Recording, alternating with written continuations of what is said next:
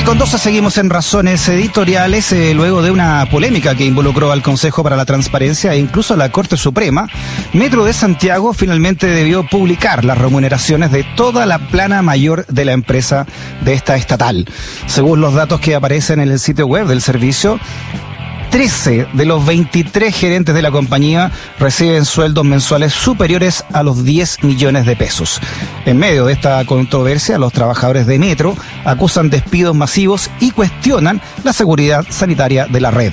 Vamos a conocer ya sobre esta polémica y tomamos contacto entonces con el presidente de la Federación de Sindicatos de Metro, también candidato independiente a la Convención Constitucional por la lista Pro Dignidad, Distrito 9, don Eric Ocampos. ¿Cómo está, Eric? Hola, Freddy. Buenas tardes. Eric Campos, perdón, no es Ocampo. Eric Campos, sí. Oye, Eric, eh, bueno, se conoció justo, ¿no? Esta noticia de que 13 de los 23 gerentes de la compañía estatal reciben sueldos mensuales superiores a 10 millones de pesos y en medio de eso no hay despido de funcionarios. ¿Cómo lo leyeron ustedes esto?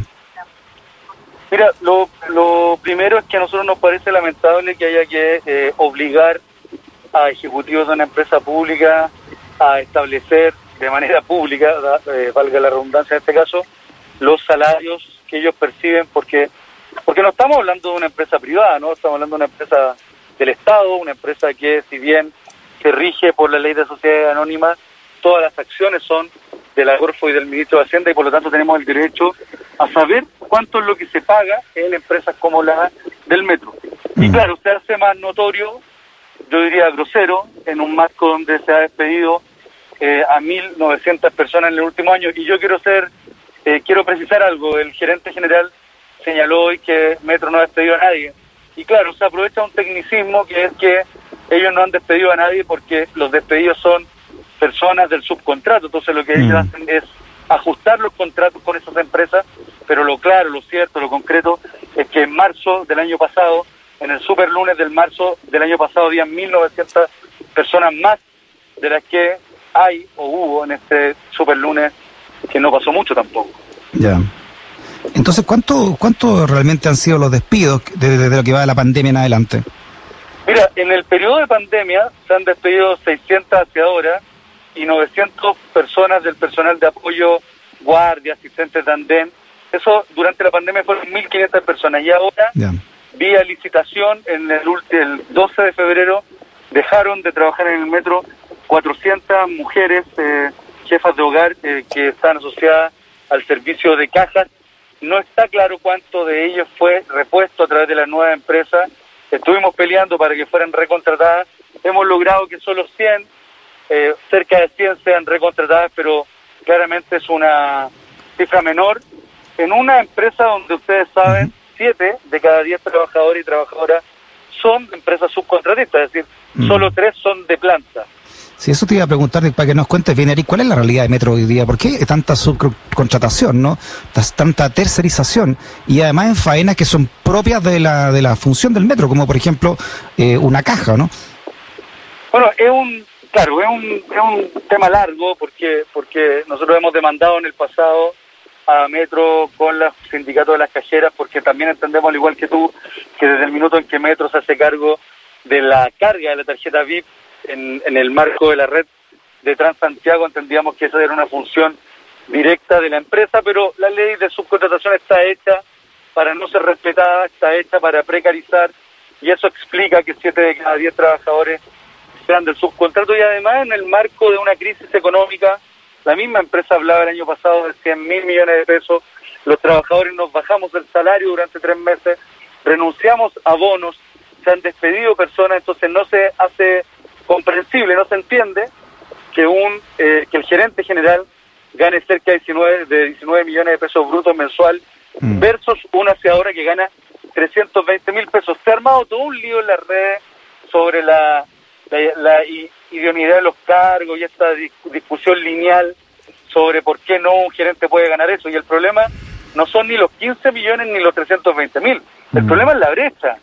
O sea, mm. cuando tú dices que en una empresa el que manda más gana 58 veces más mm. del que gana menos, estamos hablando de una distribución desigual, profundamente desigual, de cómo se reparte la ganancia con la empresa general. Sí, claro, es un reflejo del, del país completo, pero que duele mucho más, ¿o no? O que causa mayor indignación ética cuando viene una empresa que le pertenece al Estado, ¿no? Sí, yo diría que, que, que efectivamente esa es la dimensión. Mira, seguramente todas estas cifras, desde el punto de vista de las teorías del management, calzan perfecto, tienen explicación, pero, y aprovechando el debate constitucional, a mí me parece que las empresas del Estado no tienen por qué regirse bajo las mismas lógicas, bajo la misma ética incluso que las empresas privadas. Tendremos que jugar seguramente la, la, las reglas del juego similar, pero uno esperaría que un gerente general, que un gerente de personas, en definitiva alguien que dirige una empresa tan importante como el Metro, también tenga un perfil mm. vinculado a, eh, digamos, a, a motivaciones más desde lo público y no que la única motivación sea enriquecerse a costa de todos los chilenos y las chilenas. Claro, interesante cómo pones tú el punto de, de, la necesidad de un cambio constitucional, ¿no? Porque tú sabes que acá no eh, el Estado no puede competir con un privado en aquellos rubros donde puede tener el privado la toma de, ese negocio. Por lo tanto, ni siquiera eh, Banco Estado está cumpliendo un rol, quizás no, de bajar las tasas de, de, intereses y competir en el, en el mercado para en beneficio de la gente, ¿no? Y en beneficio de regular eh, una ganancia una utilidad para un, eh, negocio completo, como puede, puede ser la banca, y así en muchos sectores más. Sí, pero además en el transporte público ni siquiera se cumple con la racionalidad del buen gasto, digamos, porque mira, el metro en, para el estallido social después de eso subió un poco, pero por cada bit que hace un pasajero o un usuario en la mañana, que le descuenta cerca de 800 pesos de su tarjeta, el metro solo recibía en ese tiempo 420 pesos. Hoy día subió un poco más a 500 pesos. Es una empresa que se, eh, se financia, se autofinancia o se financia más bien con el ingreso del pasaje, es decir, con 520 pesos, y con negocios que genera de manera autónoma. Pero cuando uno se pregunta ¿y cuánto le entregan por ese mismo pasajero al dueño del, de Red o al dueño de Transantiago le dan cerca de mil pesos. Mm. Eh, el propio Luxic, el propio Luxic, yo no podría estar a la derecha de Luxic, ha señalado que desde el punto de vista de la racionalidad económica, lo conveniente sería que el Transantiago y la red completa de transporte público se estatizara eh, y el problema es que cuando uno dice estas cosas empiezan las caricaturas chavistas y la verdad es que acá se está robando una cantidad cercana o se está dilapidando más bien cerca de 1.500 millones de dólares al año en subsidios que ni siquiera impactan en la tarifa, porque si impactaran en la tarifa podríamos tener otra discusión, pero no impactan en la tarifa, son 750 eh, millones de dólares que van al Transantiago y por efecto la ley espejo 750 millones de dólares más que van al resto del país. Solo para terminar, para que se haga una idea la gente de la magnitud, del volumen de dinero que estamos hablando, la mm. línea 3 del metro costó 1.300 millones de dólares toda su construcción y su habilitación. Aquí mm. estamos hablando de 1.500 millones de dólares al año para financiar un negocio eh, semi-privado que es el Transantiago. Sí, no, hay, hay, hay, hay, paño que cortar ahí, ¿eh? con todas estas cifras que se manejan. Eh, recordaste, Eric, que el estallido social, bueno, no eran 30 pesos, eran 30 años, pero ahí en esos torniquetes comenzó al menos, no más que más, que de manera incluso simbólica, el estallido social. ¿Quién sabe ustedes, por ejemplo, de, la quema de las estaciones? ¿Qué información tienen como sindicato del metro? Bueno, nosotros primero destacamos a más de un año el estallido que eh, como sindicato salimos a señalar que más allá de la forma los trabajadores y trabajadores del metro no éramos enemigos de los estudiantes, que al contrario encontrábamos las demandas de toda, de, toda justicia. Eh, no sabemos nada, al igual que el resto de los chilenos y las chilenas. Nos parece extraño que cuando se roba un banco eh, y con menos cámaras que en un metro, se es posible establecer quiénes son los responsables a la hora o a los días. Sin mm. embargo, eh, que se quemen seis estaciones al hilo, como fue, o de manera eh, paralela, como se hizo en, las estaciones de línea 4, que es donde se inicia esto, eh, y lo señalamos en su minuto, eso requería una capacidad operativa que yo al menos en lo personal no la conozco, no conozco a nadie que la tenga, ningún grupo de ningún tipo, y por lo tanto se hace extraño además que esa semana Carabinero estuvo toda la semana reprimiendo a los estudiantes y lamentablemente en el momento en que se inician los incendios no estaban resguardando las estaciones, entonces al menos hay negligencia de parte de, eh, de Carabineros y yo diría que a esta altura, ya con mm. más de un año de, de, haber transcurrido esos lamentables hechos, es eh, al menos eh, preocupante no conocer la verdad y que tampoco exista justicia respecto a esos hechos. Es interesante lo que dices, Erika. O sea, cada, cada estación de metro tiene una, muchas cámaras que podrían, por ejemplo, eh, cubrir todas las áreas de una estación. Sí, y también no te olvides que estas fueron estaciones que se quemaron en una de las avenidas con más cámaras de, de, Santiago, que es la avenida Vicuña Maquena. Entonces no, no, no se entiende, al menos yo no he escuchado ninguna explicación razonable, ¿no? Que, que, que indique cuál es eh, el motivo por el cual no sepamos hoy día quiénes fueron los responsables. Se terminó culpando a un mm. profesor de romper eh, un torniquete, eh, un tío y su sobrino también en el caso de San Pablo, que luego fue revertida esa, esa, esa sentencia, pero no se entiende que no existan hoy día responsables todavía de la mm. primera quema, que es la primera coordinación, que en mi opinión fue coordinada a, a jugar por los hechos y que no tengamos hasta el día de hoy responsables. Increíble. ¿Ustedes como sindicato de Metro han, han ido a declarar, los han llamado a declarar en estos casos?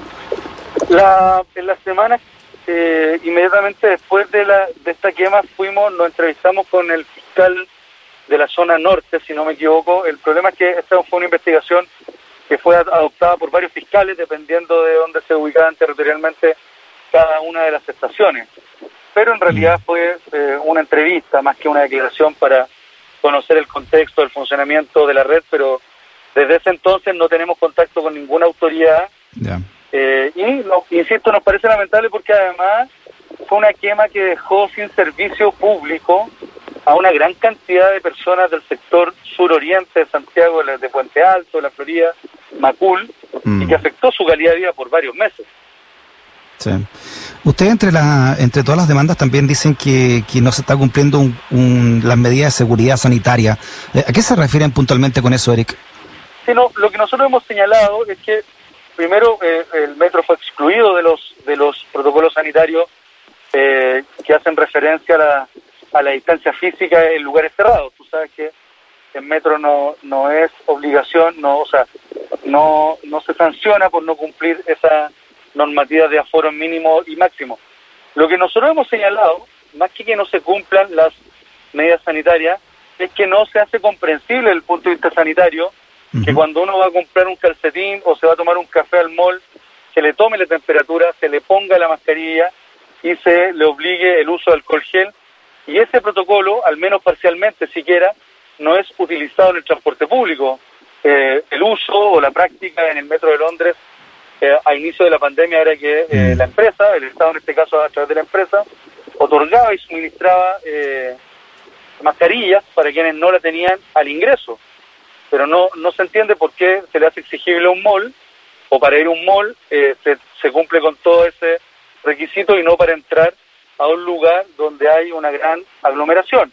El presidente del directorio ha dicho que es más seguro estar en un, en un carro del tren que en una casa, en una reunión familiar, y a uno le gustaría conocer al menos cuál es la referencia académica, cuál es el paper que indica eso, pero bueno, pero no, no ha sido posible, digamos que había una expectativa sobre Luis de Grange, porque era un opinólogo académico del, transporte público antes de asumir, pero que no ha sabido conducir una empresa del tamaño de la de Metro y, y tampoco ha sabido establecer un diálogo social que permita en el fondo darle eh, conducción a una empresa que ha, que ha sido muy golpeada a través de o después del estallido y también a través de la pandemia. Muy bien, Eric Campos, presidente del sindicato de Metro, y también eh, vas va también eh, por la Convención Constitucional, ¿verdad? Distrito 9, Eric. Sí, sí, sí. Voy de candidato a la lista Pro Dignidad en el cupo del Partido Comunista eh, y voy de candidato en el Distrito 9, sí, un distrito extenso. Ahora vamos a apoyar al alcalde Castro en la Plaza Renque. Muy bien, Eric. Suerte entonces, ¿eh? que esté muy bien. Que esté muy bien. Saludos.